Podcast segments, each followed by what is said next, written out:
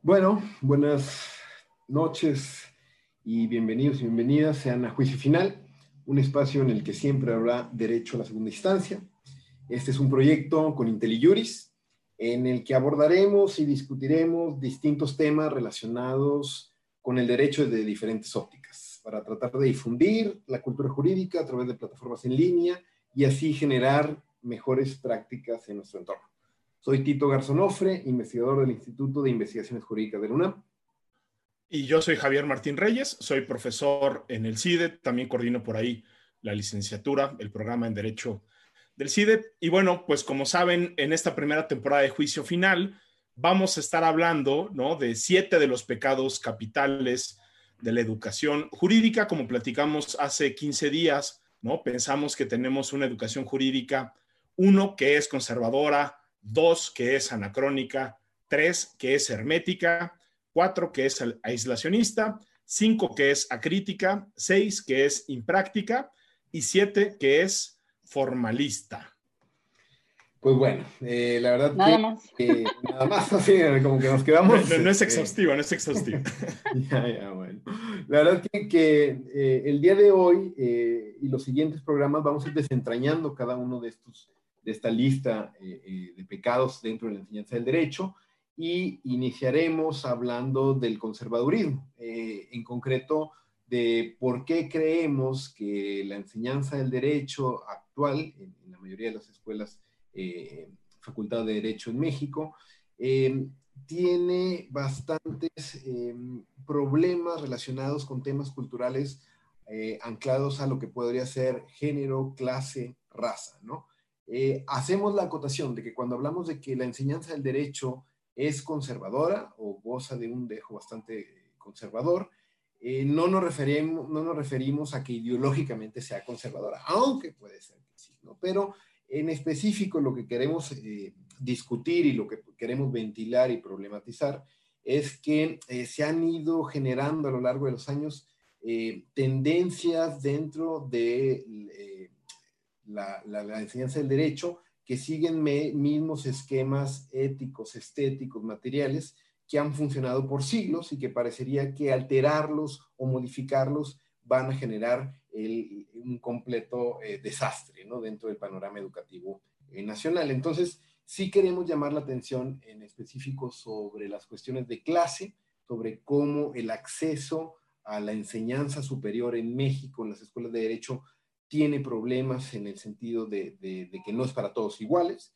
en el sentido también de género, hablamos de una enseñanza preponderantemente machista, de profesores eh, que no están de acuerdo con las eh, visiones o con las tendencias que exigen una, una, educación en, género, en cuestiones de género, y también en cuestiones de raza. Entonces, a grandes, a grandes rasgos, vamos a tratar de abordar eso tanto en los contenidos materiales, vamos a tratar de charlar sobre ese tema en específico, tanto en las cuestiones adjetivas e institucionales, ver qué se puede hacer desde la propia eh, institución, a aterrizarlo un poco también en el aula. Y bueno, nadie mejor para hablar de conservadurismo ¿no? en la educación jurídica que la extraordinaria invitada que tenemos el día de hoy, Estefanía Vela. Muchísimas gracias por estar este, aquí. Yo sé que mucha gente de la que ya nos está viendo ya la conoce. Déjenme decirles algunas cosas eh, muy buenas de nuestra invitada. Bueno, Estefanía se ha dedicado, ¿no? Pero yo creo que prácticamente toda su carrera eh, profesional a la investigación y a la docencia y al activismo en torno a la igualdad y a la no discriminación. Actualmente, precisamente, es directora ejecutiva de Intersecta, una organización abiertamente feminista que se dedica a investigar estos temas. Ha publicado un montón de cosas, es autora eh, de un libro que con mucho gusto se los podemos compartir, ¿no? Este, al, rato ahí por Twitter que se llama La discriminación en el empleo en México, ¿no? Publicado por el Instituto Belisario Domínguez y también por él con APRED, y también participó muy activamente en la redacción del informe Claves para entender y prevenir los asesinatos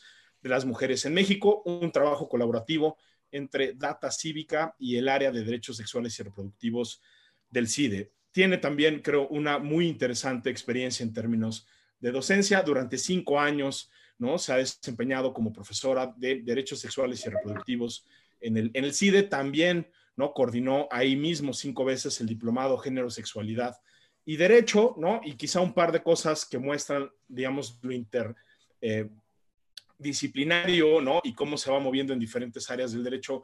Esta Estefanía está, digamos, el, todo el tema de los seminarios que ha coordinado. Coordinó un seminario de críticas al feminismo eh, eh, punitivo con esta Lucía Núñez y en el ITAM impartió también un seminario de derecho familiar en el 2018. Estefanía la pueden leer en un montón eh, de lugares, ha escrito en el New York Times en español, en Nexos, Letras Libres, El Universal, Vice, Reforma, Marie pero creo que la forma más fácil de encontrarla es en sus cuentas de Twitter y de, Facebook. Creo que el, grueso de la gente, Estefanía, tú ya nos dirás típicamente te ubica como Zambuca, ¿no? Aunque en realidad tu arroba es SamNBK. Igual y en algún momento nos podrás decir por qué SamNBK, eh, pero bueno, ahí encuentran perfectamente. Las cosas que se quedan de la pubertad.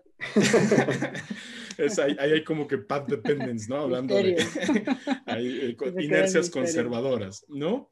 Eh, oye, mira, para empezar, te quisiéramos hacer dos preguntas muy breves. Te pediríamos que en un minuto o menos, ¿no? Nos digas eh, qué piensas, ¿no? Cuando eh, alguien te dice educación jurídica. ¿Qué es lo primero que te viene a la mente cuando alguien te dice educación jurídica? ¿De dónde? México. Pero también, si quieres, podemos hablar de tus lados. Eh, el terror. Este, Ah, me, me, quedé pensando ahorita en el, el, concepto que dijo Tito de qué entendemos por conservadurismo y cómo lo dividiste de ideologías. Este, porque a, mí el término, y, supongo, o sea, tiene que ver, educación jurídica, pienso conservadurismo, este, pienso algo completamente desconectado de la realidad. Cada vez hay más excepciones y eso me da, me da gusto, pero en un minuto mi pensamiento sería ese. ¿no? Yo, la licenciatura es algo que padecí y que sobreviví este, precisamente por, por eso. Muy bien, bueno, iremos, iremos viendo, este, eh, de verdad que, y haciendo memoria quizá con los amigos y demás, pero pocas personas he visto que disfrutan así eh, profundamente, ¿no? Haber estudiado Derecho, ¿no? De que, ah, me la pasé muy bien, Como que uno a lo largo de los años, quizá en la práctica, quizá en el posgrado y demás, uno empieza a encontrar, pero muchas cuestiones sí, sí parecería de, la licenciatura como un problema eh, anclado a, que muchas, muchas personas no la pasamos bien, ¿no?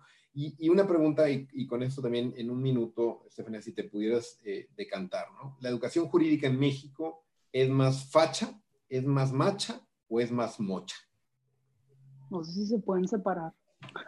Pues. Precisamente esos tres. A ver, ¿qué entiendes por facha? Por facha. O sea, este enamoramiento del abuso de la fuerza, eh, que se controle a los ciudadanos, eh, la autoridad tiene límites, pero no tantos. obediencia por el hecho de ser obediencia. Guardia Nacional, Sedena. Exacto. Este, Exacto, derecho entendido en términos burdos, ¿no? Así como, como el ejercicio del poder. Los derechos humanos son de los delincuentes y solo son trabas. Este, eh, eso, este, mocha. Pues, creo que, a ver, creo que venimos de, de, tanto de un orden jurídico eh, que, en muchos sentidos cumple con los tres requisitos. El que más me he dedicado, si acaso, a, a estudiar es la parte macha, que en México, como en muchos otros países, va muy asociado a lo que entiendo por mocho, que asumes que es como religioso de alguna manera. Este, yo siempre digo que, por ejemplo, nuestro concepto de matrimonio es tal cual un copy-paste del concepto católico del matrimonio, este, sin pena y, y textualmente así se encuentra en los orígenes de la ley del matrimonio civil, por ejemplo. Este, y, y, para mí el conservadurismo, al menos en el contexto en el que nos movemos actualmente, eh, busca precisamente conservar ese tipo de elementos de los cuales venimos y la lucha está en como ese rompimiento, al menos con ciertos componentes de, de la manera en la que era el derecho la manera que también se enseñaba el derecho, que tendía a perpetuar este, este orden de cosas de alguna forma. Bueno, pues si quieres, eh, una vez que eh, hacemos este icebreaker, eh, vamos a empezar a, entrar a esta charla, Stephanie, de verdad, si, si, eh, hacerla más dinámica, hacerla más, eh, cualquier cosa, ya sabes, nos, interrumpimos o, complementamos, ¿no? Pero eh, empezamos compartiéndote unos datos, ¿no? Sobre este dato ya conocido, que en México hay más de 2.000 escuelas de derecho. Sigue creciendo el dato exponencialmente, cada semana se crea una nueva escuela de derecho en el país. El problema no es una, una, una creciente oferta de escuelas públicas, sino de privadas con la condición de que la mayor cantidad de matrículas y de licenciados en Derecho salen de las públicas. ¿no? Mm. Una, vez, una, vez, dicho esto, eh, las colegiaturas, los precios de dónde estudiar Derecho, eh, no existe ningún tipo de regulación. ¿no? Más o menos es posible tener un rango de la última, de la última eh, búsqueda que hicimos y más o menos las privadas elite, o digamos, no sé si elite, las más conocidas o con más prestigio, oscilan más o menos entre los 100 mil y los 120 mil pesos al semestre. Las privadas no tan conocidas, esta eclosión de escuelas privadas, llegan a costar entre 15 mil y 20 mil pesos el semestre. En comparación con las universidades públicas, con matrículas muy variadas, que van desde los afamados 20 centavos de la UNAM hasta otras colegiaturas, como puede ser la, aquí la Autónoma de Nuevo León, que anda alrededor de, de, de 5 mil a 8 mil pesos el semestre. Pero en promedio están más abajo de las privadas no, no, no tan prestigiadas. La pregunta, eh, partiendo exclusivamente de, un, desde una óptica económica, ¿no? Eh, ¿Crees que existe un problema de desigualdad en el acceso a la enseñanza del derecho? ¿Y qué opinión te genera, te genera esta, esta, esta situación? A ver, en lo que al derecho se refiere, creo que cedo frente a lo que ustedes han estudiado, que creo que lo tienen mucho más estudiado que yo. De lo que sé de la educación eh, superior en México, eh, hay una fuerte barrera eh, respecto de quién accede. Yo diría tanto desde la perspectiva de la clase como otro tipo de exclusiones. Este, por ejemplo, por color de piel, creo que aquí el SEI este, y otros académicos han estado publicando recientemente de eh, la fuerte exclusión de personas de la educación superior en México también por color de piel. Este, si hablamos en términos también, por ejemplo, de personas con discapacidad, este, creo que ahí también fracasamos rotundamente en que la población universitaria sea genuinamente reflejo de la población que tenemos. Eh, en términos de género, si bien en el país y eh, ya cada vez, o sea, si vemos los totales de mujeres y hombres en educación superior, parece que ya hay igualdad, donde empieza a haber una desigualdad en qué tipo de eh, licenciaturas este, estudian. Ahí lo que me llama la atención y es una de las cosas que, que, pienso que es curioso es que hasta donde me queden los datos, derecho es una de las carreras que poco a poco se ha ido igualando, incluso en ciertos contextos las mujeres son más. Ahí ya en la carrera jurídica las desigualdades empiezan después, ya que las mujeres sobre todo tienen hijos, hasta donde entiendo y corríjanme este, si me equivoco. Entonces, nada, todo esto para decir que, o sea, en general en el país la educación superior eh, tiende a ser excluyente, este, en general. No dudo que cuando además dividamos por eh, privada, pública y cierto tipo de privadas, las desigualdades se exacerban este, incluso más. ¿no? Oye, Estefania, y yo, yo creo que tanto lo que dice Tito como lo que dice tú y los datos que tenemos, pues nos muestran que no solo derecho, sino, sino en general la universidad, la, universidad como tal es excluyente por un montón de variables, ¿no? O sea, el, porcentaje de gente que llega a la educación superior es por definición eh, eh, privilegiada y luego con estas intersecciones adicionales que ya mencionaban. Ahora, hay, hay otra parte, déjame ponerlo así, que ya tiene que ver ya no tanto con el acceso, sino con lo que pasa en las escuelas de, derecho, ¿no? Y, ahí lo que nos gustaría preguntarte es, ¿tú qué impresión tienes sobre los efectos que tiene la educación jurídica en la formación, déjame lo pongo así, ideológica de las alumnas y de los alumnos, ¿no? Creo que no solo en derecho, sino también en un montón de disciplinas hay como que un debate, ¿no? Sobre eh, qué es lo que genera, por ejemplo, ¿no? Pongo nada más este ejemplo de que los economistas y las economistas sean como muy individualistas, ¿no?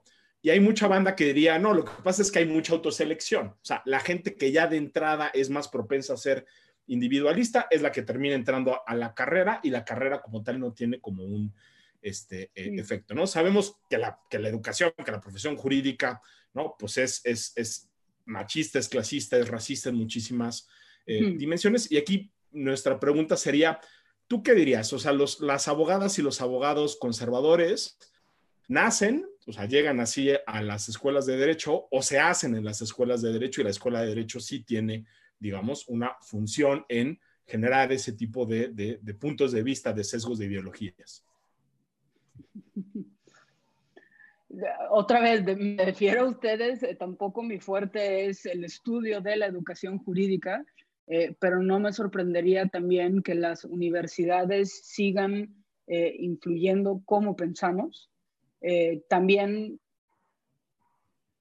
pues sí, o sea, no, no, me sorprende que en un lugar en el que pases cuatro años de tu vida, ocho, diez, doce horas, este, la manera en la que piensas y entiendes el mundo, este, acabe influyendo para muchas de nosotras, muchos de, nosotros en cómo pensamos. Pero de nuevo, me defiero a ustedes por si hay algún estudio que demuestra eh, lo contrario. Pero, y, creo que quienes nos dedicamos a la enseñanza del derecho partimos de la premisa de que el aula importa, que las lecturas importan este, para todos los sentidos, tanto para forjar eh, personas eh, críticas, este, eh, apasionadas o este, cierto tipo de abogados, cierto tipo de abogadas este, ¿no?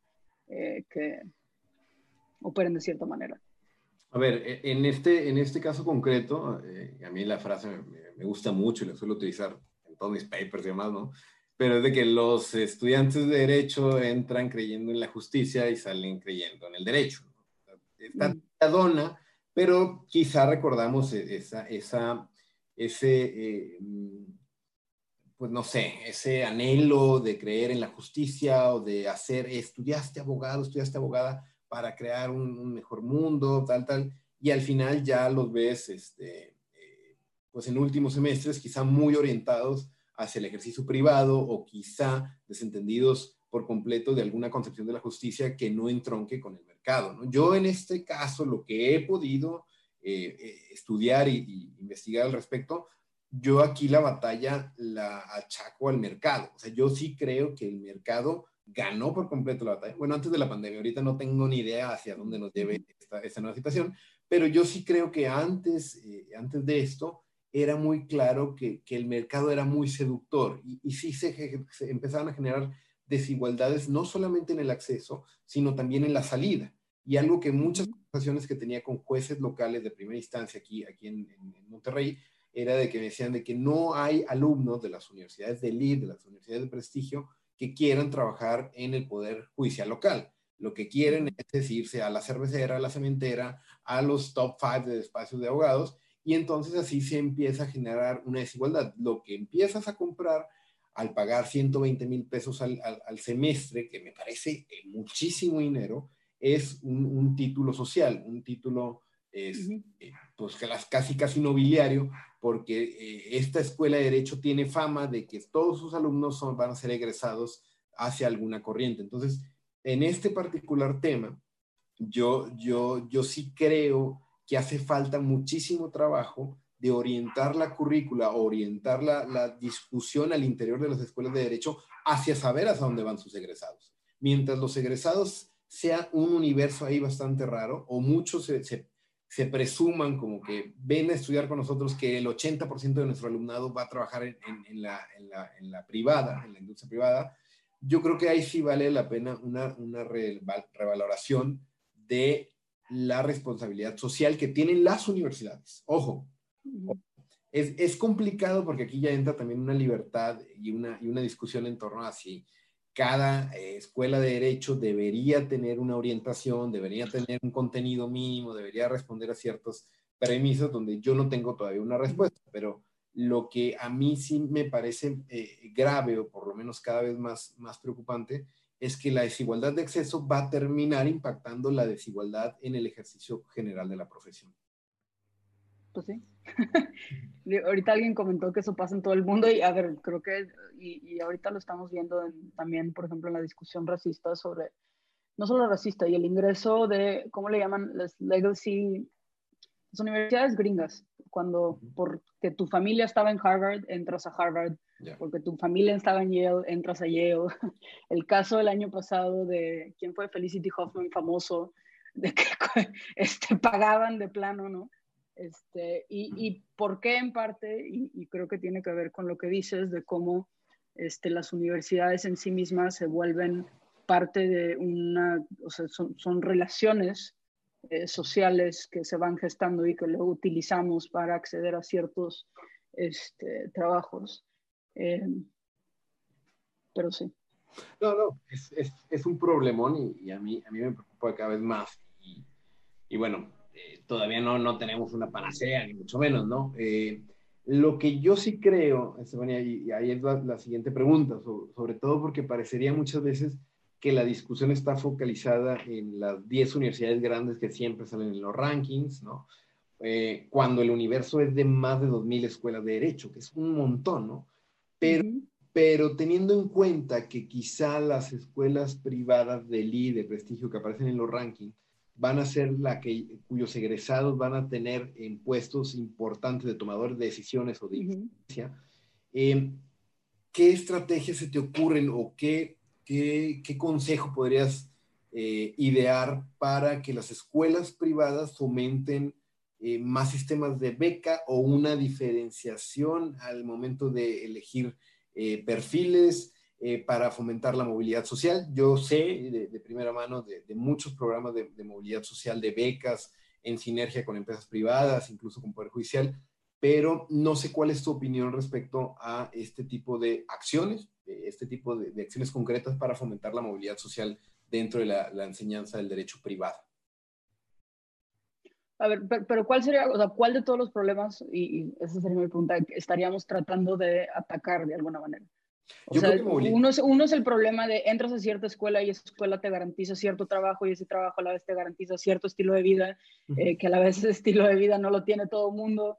Eh, y ese es un problema, creo. Otro es la influencia desmedida de ciertas escuelas, ¿no? Lo que en economía durante Salinas y este con el ITAM, no, era Salinas, me acuerdo, o sea, este, desde los Chicago Boys, este, el ITAM, ¿no? Este, el ITAM, Derecho, COSIO, Suprema Corte, o sea, ¿cuál de todos los problemas? Eh, porque de nuevo, creo que importa, mi reacción a lo que dices es una mezcla, o sea, si asumes que la educación privada es legítima, este, es ¿Cuál, cuál, cuál, tener, ¿no? ¿Te este, gustaría responder esa pregunta? No. sí, no es una gran pregunta la que haces tú, Estefanía. Sí, sí. Voy a dar una respuesta formalista viene en la constitución. Eh, pero, pues sí, no sé. Oye, a ver, déjame, ahora te hago preguntas de, de, tu mero mole, ¿no? Para que, para, que ya no haya ningún tipo de deferencia este, ni, ni, ni, hacia Tito, ni hacia mí, ni hacia la banda que hace educación eh, jurídica. A ver, yo no sé si estarías eh, de acuerdo, pero sí parece que como diría el, clásico, salvo muy notables excepciones, sí tenemos como una educación jurídica que es prácticamente ciega eh, al género, ¿no? O sea, el, género no lo vemos reflejado ni en la malla curricular, es decir, en cursos específicos, ni mucho menos como contenidos transversales en las materias. Creo que tú ya estuviste, por así decirlo, en las dos canchas, ¿no? Ya has impartido materias, ¿no? La de derechos sexuales y, reproductivos, ¿no? Que, por definición no puede ser ciega al, género. Y creo que también de manera muy interesante has estado en otras materias tradicionales, ¿no? Aportando también esta perspectiva de género. De manera particular ese seminario de derecho eh, familiar y también el otro eh, seminario de, este, de, derecho eh, penal. A mí me gusta apuntarte, a ver, una pregunta muy, muy sencilla, ¿no? Si te pregunto si las dos son importantes, seguramente vamos a decir que las dos son importantes, que probablemente no tenemos que tener tanto las materias como los contenidos transversales, pero esa sería la primera pregunta. Y, lo segundo es, ¿por dónde deberíamos empezar? A ver, si, si, asumimos, ¿no? Por ejemplo, que por lo menos algunas instituciones, algunos profesores quieren terminar con esta ¿no? Este, ceguera que tenemos frente al, género. ¿Tú qué dirías? ¿Qué es, ¿Qué es lo más importante? Tenemos que arrancarnos con materias específicas como la que tú dabas, tenemos que apostarle a los contenidos eh, transversales. ¿Y qué lecciones te dejó a ti estas tres experiencias? ¿no? Eh, creo que muy diferentes en, en, varios sentidos.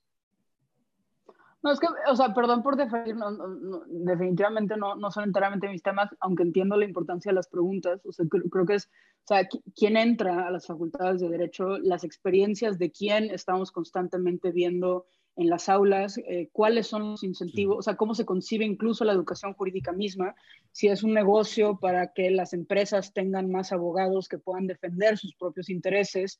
Este, creo que todo eso va eh, marcando y es parte de lo mismo que luego perpetúa la misma este, exclusión. Defiero sobre todo porque no dudo que cada vez haya más estudios que precisamente indaguen tanto en los puntos de entrada, o sea, yo siempre digo, si queremos entender, eh, o sea, es quién entra, quién se queda, quién se sale, quién, este, a quién le va muy bien, a quién le va muy mal y de ahí con qué más este, se conecta. Eh, creo que esas son preguntas fundamentales tanto en las personas que son alumnas eh, como en las personas, por supuesto, que son docentes, que esa es la otra eh, parte fundamental de, la educación jurídica, ¿no? Las, quienes dan la clase, yo creo que en toda mi experiencia ya me, dio, me dio, bueno, el CIDE hay más profesoras, eh, pero yo creo que si en toda mi carrera me tocaron cinco mujeres profesoras, es mucho, todos obviamente maestría, doctorado, eh, casi todos este, personas blancas, casi todas personas heterosexuales, y, todo esto vaya, Que, que, y tiene, o sea, tiene conexión con el contenido, no digo que no, nada más la diferencia es de nuevo porque es, es algo complejo, ¿no? Y que no necesariamente va a haber una solución este, para, para todo el mundo, pero que pasa por, al menos para mí, en mi entender, la pregunta de ¿para qué es la enseñanza eh, jurídica? Este, eh, y ahí entra un poco también eh, los temas de género, que, que aunque hablo mucho de, de pues, el machismo, del derecho, en, en, mi propia carrera lo que cada vez me parece más interesante es cómo otros aspectos del derecho o incluso otros aspectos de la educación jurídica que no tienen una conexión directa con el machismo, de cualquier manera acaban eh, fomentando que se reproduzca de alguna manera. Este,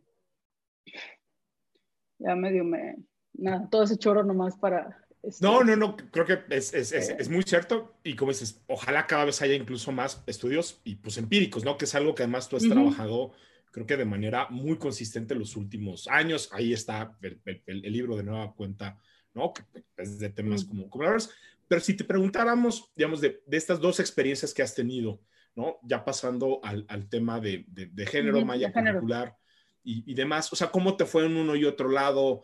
¿Dónde sentiste que hubo más impacto? A ver, voy a decir lo mismo. Para, para quien no sepa, o sea, ¿qué, se hace en, en, los famosos estudios de género? Es, es ver de qué manera el derecho eh, perpetúa ciertas ideas sobre los hombres, sobre las mujeres, sobre la relación entre los hombres y entre las mujeres. ¿no? Que de nuevo el, ejemplo típico es el caso del matrimonio. Recordemos la epístola de Choro Campo, textualmente decía que el hombre tiene ciertos dotes sexuales, las mujeres tienen otros dotes, sexuales y son eh, opuestos y bien complementos perfectos. Y todo este tipo de ideas podíamos encontrarlos en prácticamente todas las materias y esto lo digo porque a tu pregunta de cómo debería abordarse eso, eh, precisamente eh, por el género mismo, que, son ideas que se perpetúan en una variedad de ámbitos, en el campo jurídico es muy difícil decir solo da una materia especializada cuando te vas a lo penal y la manera en la que se enseña el delito de violación está plagada de estereotipos de género. Te vas a derecho familiar y la manera en la que se enseña guardia y custodia, pensión alimenticia está plagada de estereotipos de género. Este, te vas a laboral eh, y pasa un poco lo mismo, ¿no? Entonces, eso tiene que ver con entender de nuevo eh, cómo opera, el, en este caso, cómo se reproducen las distintas ideas sobre hombres, mujeres, etcétera, en distintos campos eh, del derecho. Entonces ahí hay una parte mía que se decanta por cualquier profesor, cualquier profesora. Lo más probable es que en su clase vaya a haber un componente eh, de género explícito. Y lo otro, por supuesto, son, cuando no es un componente explícito, el cómo das la clase, este, eh, con qué ejemplos utilizas, ¿no? De dónde abrevas, qué, cuál es la literatura que lees, etcétera. Eh, para sacarlo. A la vez es una materia lo suficientemente eh, con carnita que se presta para que se vuelva típicamente una optativa, ¿no? Eh, pero eso, digamos, tiene que ver de nuevo con, con, el caso particular de género, que para mí, de nuevo, no, no es lo único. por eso al principio les pregunté cuáles son los siete pecados capitales, porque justo en materias de género creo que prácticamente todos los eh, delitos, eh, pecados que ustedes ven, ya ando confundiendo categorías. Ya, ya, ya, ya, ya muy, me muy, la parte penal, claro, cómo no, cómo digna de, mi, de los orígenes del derecho, entre derecho y religión, este, se prestan eh, para fomentar que ciertas ideas permanezcan en el, en el orden, ¿no? Este, pero pues sí, no sé. No, es un temón, es, un, un, gran tema porque, eh, bueno, sobre todo a la, las a la crítica de la interdisciplinariedad, mm. cosas que hemos estado ahí haciendo, es de que, bueno, tiene que ser interdisciplinario en cuestión de género, en cuestión de derechos humanos, en cuestión de ética, y el típico profesor que le encanta dar su materia sin ningún, este, o de influencia externa, pues obviamente termina por, mandarte al carajo, ¿no? Y por eso, quieren dar esto, metan la optativa en último semestre, ya cuando haya alguna posibilidad de eso, ¿no? No, me parece, me parece que, que, que sí es un tema bien complicado y que, que, que quizá, en este caso, eh, también, también te digo, Javier, quizá algún pedagogo nos podría orientar, porque, porque de verdad, para cuando, cuando a mí me toca dar la clase de, de sociología, bueno, creo que, creo que ayuda mucho la clase, ¿no? Pero cuando... Un montón, sí, sí, sí.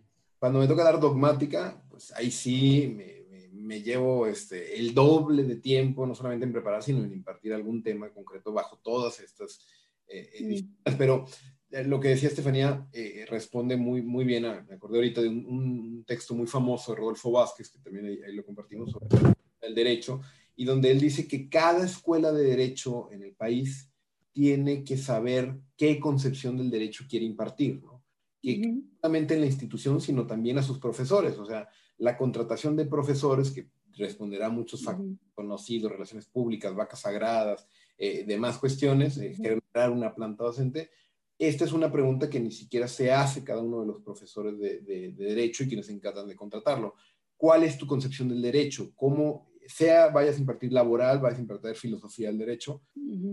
¿Cuál es eh, la, la, aspiración en tu generar futuros operadores del derecho bajo tu concepción del derecho. Entonces, me parece un paso bien simple, pero que pocas, pocas, pocas en las, en las instituciones educativas en las que he trabajado que, que, pasa desapercibido. No sé si eh, se escudan en libertad de cátedra y se escudan en tener, no tener el típico profesor de derecha, de izquierda, al, al, anacrónico, al moderno y demás, donde aquello ya parece este, una fauna bastante, bastante pintoresca, pero que quizá lo más importante sería responder a esa concepción del derecho. ¿no? sé, me, acordé, me acordé en estos momentos del texto que, compartimos. ¿no?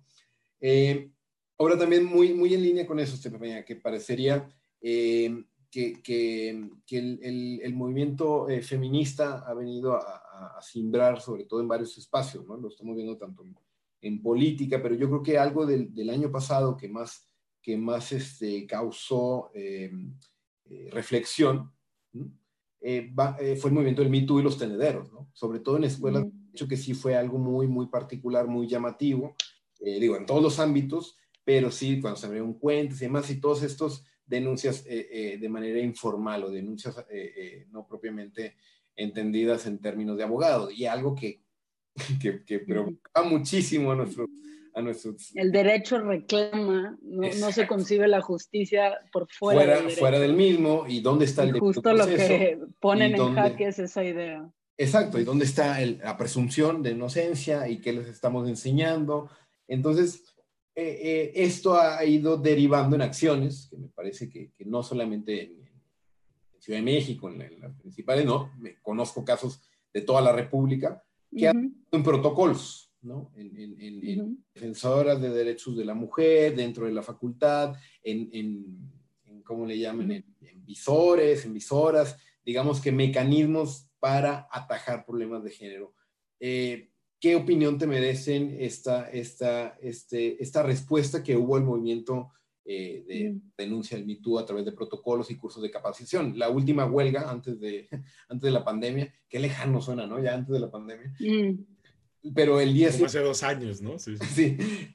la huelga feminista en muchas universidades, escuelas de derecho se utilizó para cursos de hombres, nueva masculinidad, de reflexión y No sé qué, qué te parece esto en concreto. Antes un poco de, detenerme en, las respuestas de las universidades, no, no quiero dejar de señalar eh, todo lo que han logrado de alguna manera las estudiantes. ¿no? Y esto, y por conectarlo de nuevo en el tema que, que son los pecados de, de, la educación jurídica, yo diría que el feminismo jurídico, y le pongo jurídico simplemente para decir, o sea, las feministas que se han llegado a clavar en el orden de lo jurídico, en, o sea, en, el, en el derecho, eh, no se puede entender eh, sin lo opuesto a cada uno de los siete pecados capitales que ustedes han señalado. O sea, el feminismo lo voy a definir de manera muy, muy escueta. Hay 550 definiciones de feminismo, pero básicamente es eh, un movimiento que busca señalar injusticias que por lo general desproporcionadamente padecen las mujeres eh, y que se justifican en nociones sobre el lugar, papel, valor de la mujer y de los hombres en nuestra sociedad.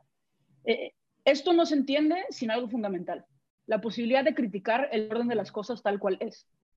Y esto incluye, por supuesto, la posibilidad de criticar el derecho tal cual es. Y tenemos eh, muchas veces, cada vez menos, pero al menos mi experiencia es clases donde precisamente eh, se te enseña incluso que el derecho que tenemos viene desde Roma este, y que es algo prácticamente perfecto, con algunas cositas que hay que cambiarle, eh, pero que así es y así debe ser de alguna manera. ¿no? unos más sofisticados te dicen que lo que están haciendo aquí es litigante y un buen litigante aprovecha el derecho que es para ganar. Y esto es lo que le decía lo interesante, no necesariamente tiene que ver con machismo explícito, sino con la misma concepción del derecho que se presta para que haya normas, para que haya concepciones que no se tocan. Primero. Segundo, eh, plantea la posibilidad de cuestionarlo con base en la realidad de voces que históricamente se han excluido. Este, y, y énfasis en la realidad. Y justo mucho de la educación jurídica en México puede prescindir absolutamente de la realidad. A ti te dicen, yo te voy a ser experto en derecho familiar. No vas a aprender la dinámica de las familias en México. Tú vas a ser experto en derecho mercantil. Puedes no saber un carajo del capitalismo, puedes no saber un carajo de la economía, ¿no? Y, que esto siempre digo, ¿cuántos civiles tuve donde se me enseñó obligaciones, contratos, etcétera? Y el impacto del capitalismo o, o la discusión sobre el capitalismo ni siquiera estuvo presente. O sea, el efecto del derecho en las vidas de las personas no se plantea y justo el feminismo, y lo digo porque en el caso del acoso del mito en México, el reclamo de las alumnas es revelar que lo que para muchos es educación, para muchos es una tortura cotidiana.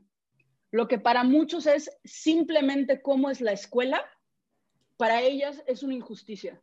Y eso solo es posible a partir de escuchar voces que históricamente han sido este, ignoradas y que pasa también por cuestionar, eh, que sería el otro componente, ¿no? O sea, uno es quién entra a la, educación superior, pero el otro es cómo es la dinámica dentro del salón de clases, entre el alumnado, entre alumnos, profesores, entre profesores, y qué clase de dinámicas se generan ahí mismo.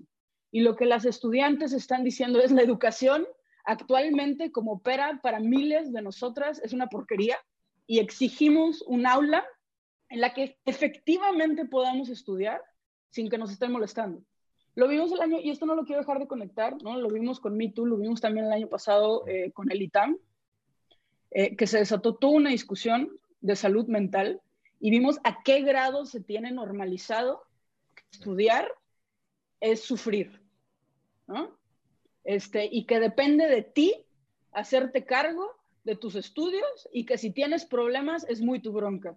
Que eso sería, yo diría, como la lógica individualista, ¿no? De tú forjas tu destino este, y que solo si tienes la interés vas a triunfar y que otra vez le rasques dos segundos y esas personas que tienen la interés para triunfar tienden a ser, tendemos a ser personas con recursos, eh, con espacios para este, quebrarnos cuando es necesario quebrarnos sin que toda nuestra vida y toda nuestra red este, se colapse de alguna manera.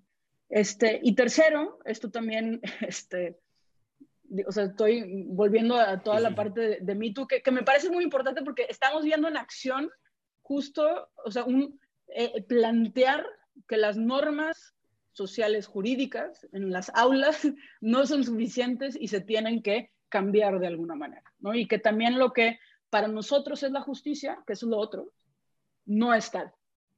Está diseñada de forma tal que denunciar es un suplicio, eh, donde no te creen, donde te descalifican, eh, donde no llegas a nada. Entonces, no solo ponen en jaque qué es lo deseable en un aula, sino ponen en jaque la noción esa de justicia, ¿no? Que es también lo que vemos, se destapa el Me y es, ¿por qué no denunciaban? Bueno, ve las historias, ve de real, otra vez, reales de carne y hueso, escucha a las mujeres lo que ha sido eh, la experiencia con los tribunales, las pocas valientes que se han lanzado, escucha la experiencia de las pocas valientes que han denunciado frente a la autoridad escolar y eso que ustedes llaman justicia no es tal. Entonces, en tanto esa justicia soñada que tenemos no llegue, vamos a tomar ciertas medidas para denunciar y para sanar entre nosotras, que eso es como lo otro que también siento causa mucho, ¿no? Esta, eh, no hay esa deferencia a la autoridad y que de alguna manera le llaman justicia por su propia mano, ¿no? Y que para mí en el contexto, de nuevo, en el que está ocurriendo, entiendo absolutamente de dónde vienen. De ahí ya, y contestando tu pregunta, es qué diablos están haciendo eh, las universidades. Que ahí, por supuesto, el riesgo que corremos es, eh, por un lado, las medidas para apaciguar. Ya saqué el protocolo y ves el protocolo y no tiene ni pies ni cabeza, eh, replica conceptos problemáticos, este, medidas que burocratizan también de alguna manera.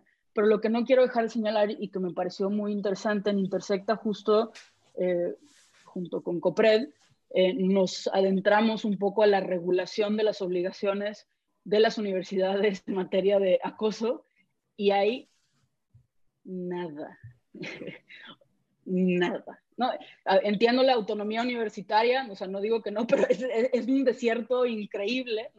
Y ha sido muy interesante porque justo, por ejemplo, en derecho laboral, en los últimos años hemos visto un cambio en la ley federal de trabajo para hablar cada vez más de la responsabilidad de los centros de trabajo frente a la violencia, frente a la discriminación, etcétera, etcétera pero en el campo universitario en particular no necesariamente vemos lo mismo. Entonces, la labor de las estudiantes me parece todavía más increíble porque fuera de la Constitución y los tratados internacionales, que no es poco, están literal forjando eh, una salida, empujando a las universidades que se, hacen, que se hagan cargo de algo que lleva ocurriendo desde cuándo no, este, y que cambien. Eh, las mismas alumnas, y esto no es crítica, o sea, las mismas alumnas han visto la UNAM, creo que es el ejemplo perfecto, producto que sale, saca la UNAM, producto que las eh, estudiantes están criticando de esto no es suficiente, ¿no?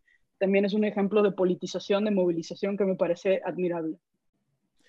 Oye, Estefania, y a ver, y, quiero que ya, lo mencionabas, también lo decía Tito, o sea, aquí hay un problema central que es las profesoras y sobre todo los profesores que ya tenemos ahí en, en las facultades de, derecho, ¿no? Por ahí en el, en el chat esta Mildred decía, bueno, desde cosas sencillas como que los exámenes, los hombres de traje, las mujeres de falda, por ahí está Paola Aide, decía, ¿no? El, típico dicho, ¿no? Decía, tuve profesores de Derecho Penal en la Facultad de Derecho de la UNAM que decían que la violación no es un delito, es un, es, es, es un deleite, ¿no? Hasta cosas ya, digamos, abiertamente de, de, acoso sexual, de, violación, que sabemos este, que, que, que pasan como que el otro lado de, la moneda no, no, son más, digo, ya nos decías tú este tema y para responder a Tito sobre las reglas, los protocolos, las instituciones y los procedimientos, pero hay una variable fundamental que son pues, las personas, ¿no? Y lo cierto es que tenemos pues 2.000 escuelas de derecho en, en, México, eso implica que tenemos, ¿no? Este, pues miles y miles de profesores que hoy están en, en las aulas.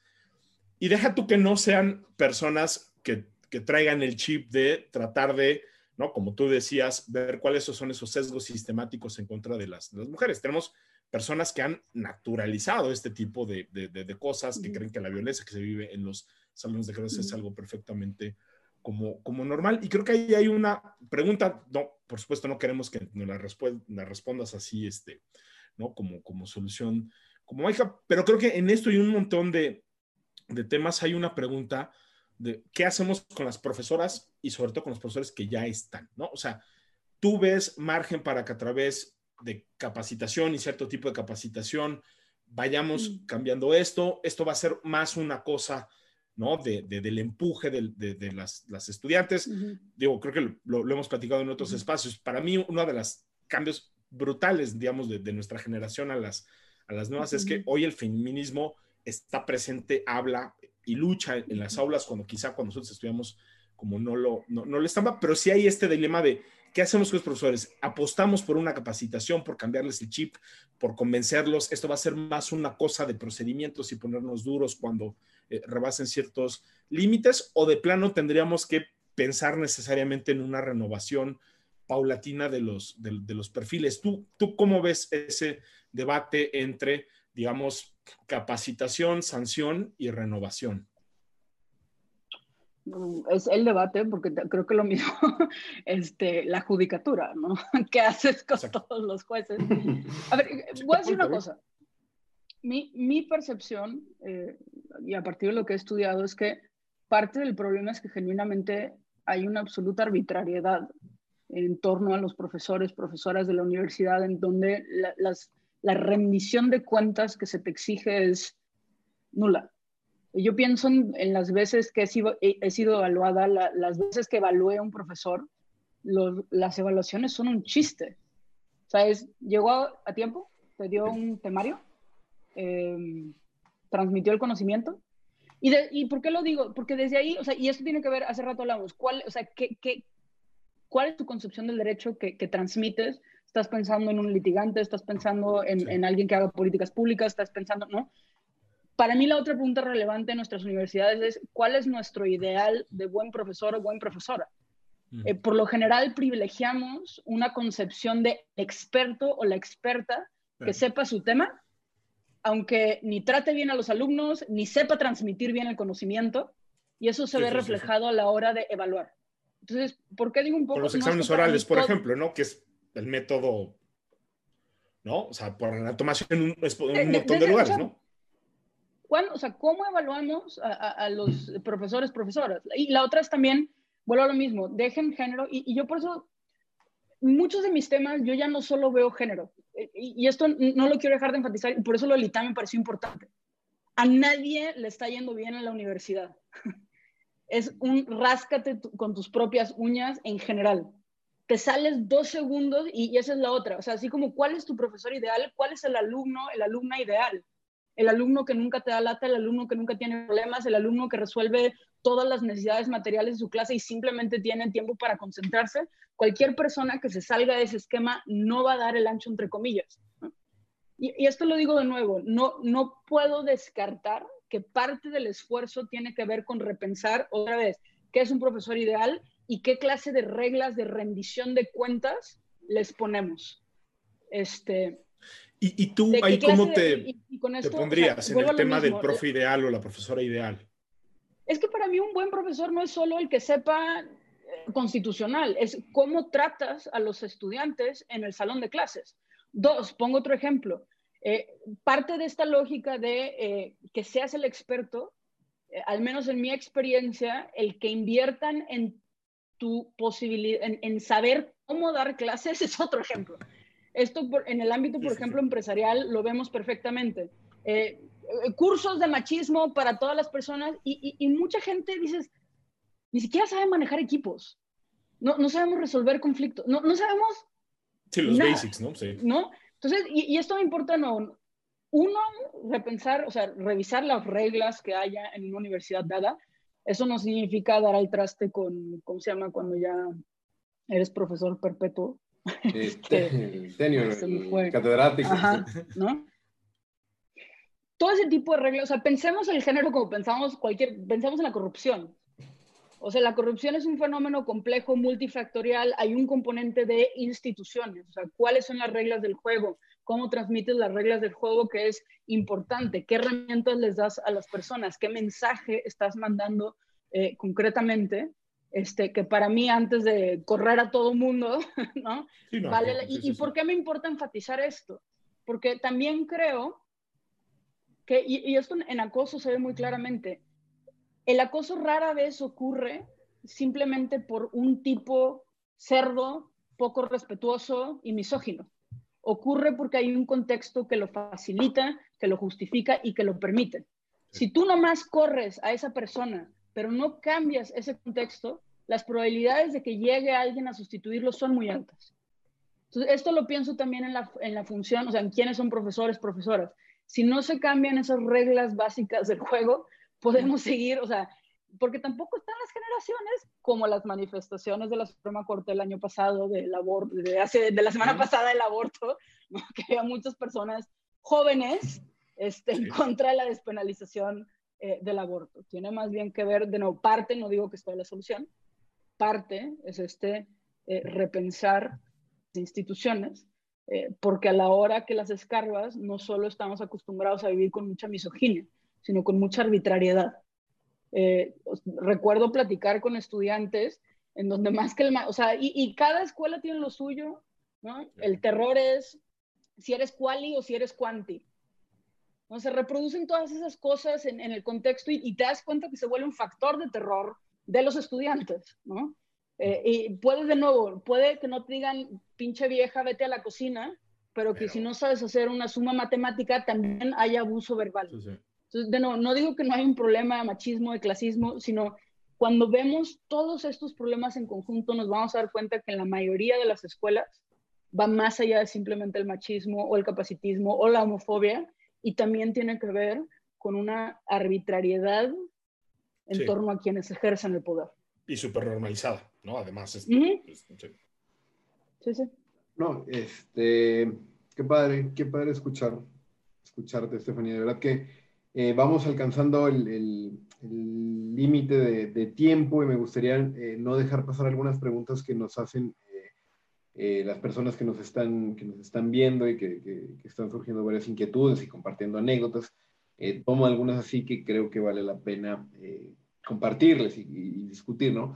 ¿Cómo, ¿Cómo podría ser una buena evaluación de profesor? No me parece menor la pregunta, o sea, parecería... Sí, sí, sí, sí. sí.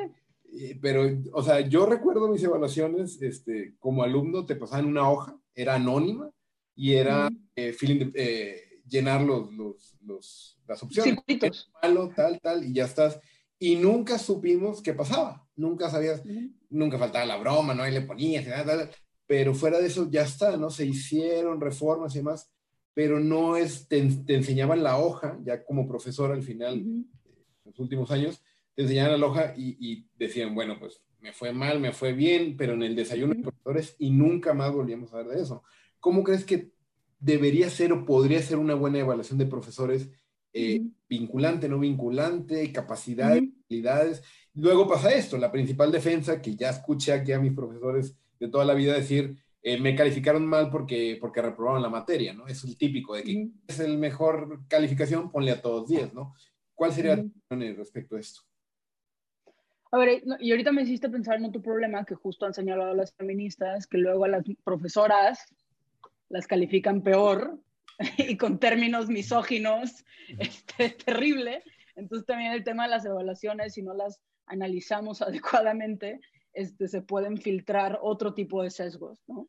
Eh, a ver, yo estoy, y, esto me parece eh, importante decirlo, eh, me ha sorprendido porque justo en el último año he indagado un poco más, no con, con la profundidad que merece, pero un poco más en el tema del acoso, la violencia en las universidades y en comparación con el otro tema que relativamente he trabajado más, que la violencia en el trabajo, la literatura sigue siendo relativamente escasa y justo ese tipo de preguntas que ya se van al detalle es donde hay que trabajar. Pero pienso, por ejemplo, desde nuevo, a la hora, o sea, yo todas las evaluaciones que como estudiante llené se limitaban a eso. Te dieron un temario, puntualidad, transmitió conocimientos.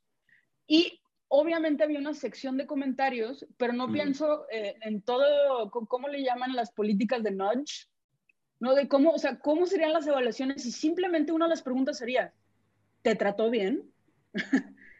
¿Trata el salón con respeto? O sea, es ausente por completo. Incluso la pregunta, ojo, no digo que todo se va a resolver con evaluaciones. Creo que lo que ahorita dice Tito es fundamental. O sea, una evaluación que se quede en un cajón de nada sirve. Tenemos que repensar mecanismos más amplios de rendición de cuentas. Mi punto es decir que para mí parte de las reformas, si queremos cambiar la educación jurídica, tendrían que ir también por repensar ese tipo de dinámicas entre estudiantes, profesores, en el contexto universitario, eh, porque muy probablemente de nuevo operan sin que nadie los cuestione. Por ahí vi también alguien que dijo que entran por recomendación, eh, y esto es importante, la misoginia es prima hermana de los compadrazgos, este, o sea, la discriminación es prima hermana de la corrupción, la discriminación es prima hermana del nepotismo, son mecanismos, digamos, de exclusión ilegítimos o de premiación ilegítimos que justo operan a partir de mecanismos que lo facilitan, ¿no? Entonces, eh, y ahí para mí es crucial, o sea, aliarnos entre quienes estudiamos estas cosas para repensar ese tipo de, de mecanismos, ¿no? Que Chuchito es amigo del director, entonces nadie lo puede tocar y puede ser el idiota más grande del mundo, este, no por machista, por X cosa, y nadie lo puede tocar.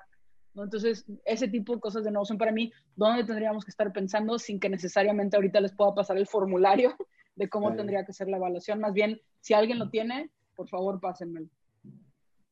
pues sí, yo creo que que radica un chorro eh, ver experiencias, ¿no? Eh, no, no comparado siempre sirve y, y, sobre todo eso, mecanismos de rendición de cuentas. A mí, a mí algo que, que, me ha parecido siempre muy, muy, muy peculiar es que si estamos hablando eternamente de democracia y de transparencia y de rendición de cuentas, pues esos, esos contenidos mínimos debíamos de aplicarlos también a, claro.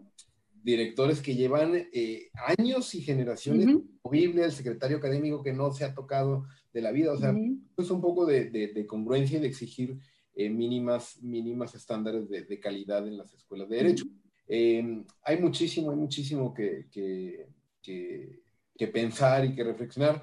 Por cuestiones de tiempo, vamos, vamos a ir cerrando, porque en eso sí somos formalistas. Eh, respetar el tiempo de, nuestro auditorio y de cualquier manera seguiremos pensando eh, esos temas. Y para finalizar, Estefanía, eh, este ejercicio que, creo que ayuda un poco eh, de respuesta rápida, ¿no? De, preguntarte algo en concreto y por asociación o por la, manera más rápida que se te venga a la, a la mente, que nos digas qué es lo que piensas cuando escuchas esa palabra. Entonces, si quieres, empieza, empieza Javier. Pues a ver, una primera, una profesora, mujer. Feminista. Qué incompetente, ¿no? o sea, regrésate a la cosa. no, no, es lo que tú quieras, es lo que tú piensas. Claro. Un libro. Una anomalía. ¿Un libro jurídico? ¿Un libro qué? Jurídico. Hoy me obligaron a, ver, si no lo han visto, eh, Revelación y Creación de Alejandro Madrazo. Creo que para quien le interese el tema de cómo pensamos quienes estudiamos derecho, de cajón. Y para no andar hablando de las esencias de las instituciones, ¿no? También buena, buena recomendación. Una clase o curso. Género y derecho. No es lo que Constitucional, no sé. No, no, no. La tuya, el tuyo. ¿Un, libro no jurídico? Harry Potter. Buenísimo, ayer me acabo de aventar. el 4, que ya se me fue el nombre, ¿cómo se llama? El Cáliz del Fuego. Joe Rowling. Ay, Dios santo, pero. tema aparte, tema aparte, para hablarlo después. Eh, una película.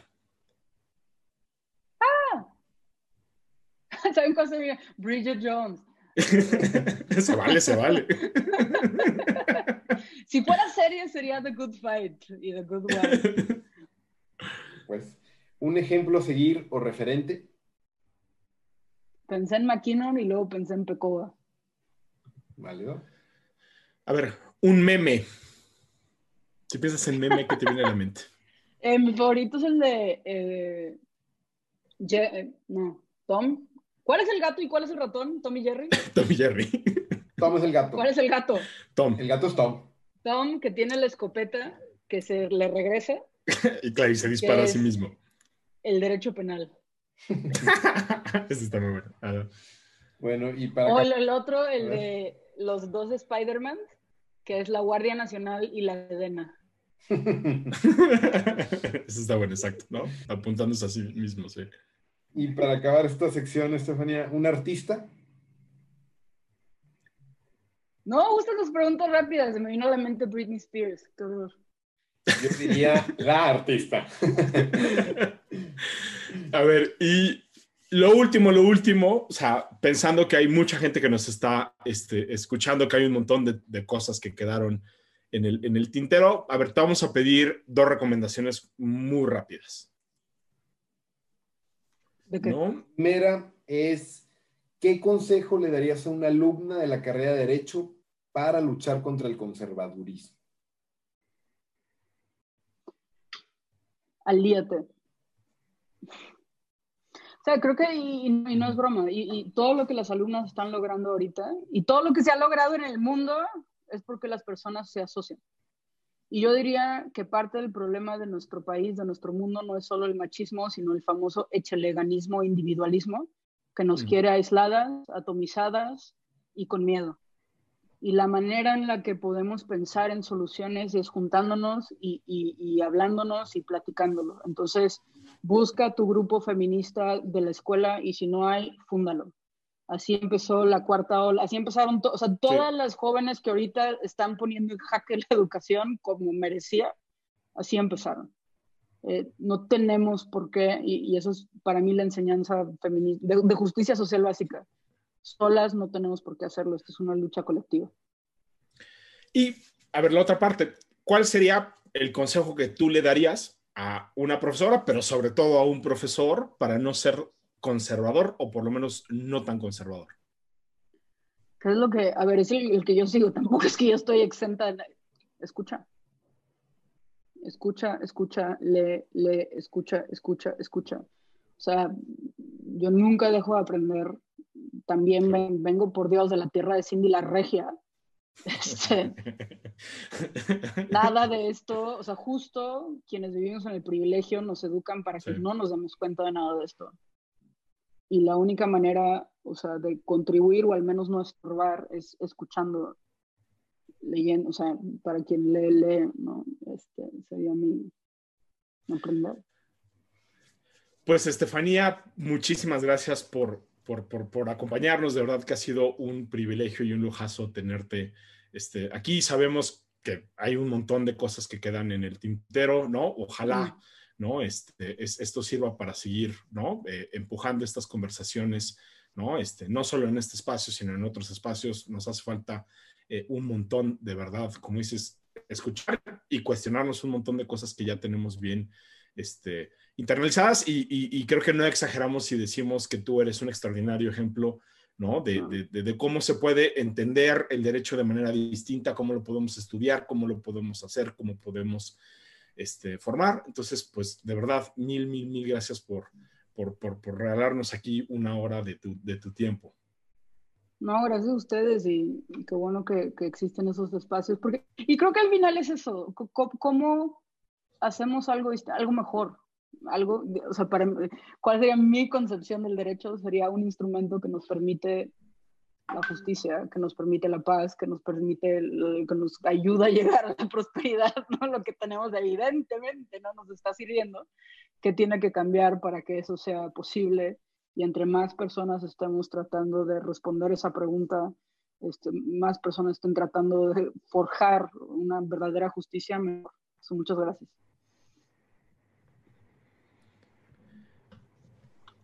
Y bueno, no sé si quieren nada más unos anuncios parroquiales, ¿no? La, la, la, siguiente sesión, pues vamos a tener otro de los pecados que este, eh, capitales, ¿no? Que de los que ya hablábamos. Entonces, no sé, Tito, si nos puedes platicar rápido quién nos va a acompañar. Próximo, el próximo pecado que vamos a desentrañar dentro de 15 días, el el, lunes 17 eh, de agosto nos va a acompañar Paulina Chavira, que es asesora lingüística y que se ha metido mucho con el abogañol y, y por ahí en, ver cómo escriben los abogados y qué se puede hacer más.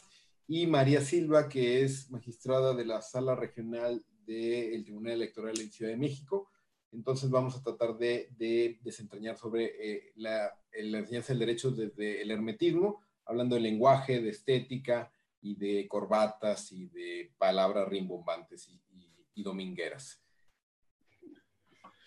Buenísimo y bueno, pues gracias por, eh, como siempre, a todos los que están conectados ahorita, los que nos escuchan eh, después. Gracias también a todo el equipo de IntelliJuris por el, por el espacio, ¿no? Este, a los profes este, Cosillo, López Ayón, Pérez de Hacha, eh, Roldán Chopa. Y bueno, pues nos vemos en, en 15 días aquí en Juicio Final, donde siempre hay derecho a la segunda instancia y donde además pues todos aceptamos que somos eh, pecadores, ¿no? Entonces ya saben que pues el que esté libre de pecado que tire la primera eh, regla, ¿no? Gracias por, por, todo, nos estamos viendo en 15 días, gracias otra vez Estefanía, ¿no? Y a todos por acompañarnos por aquí. Gracias, buenas noches.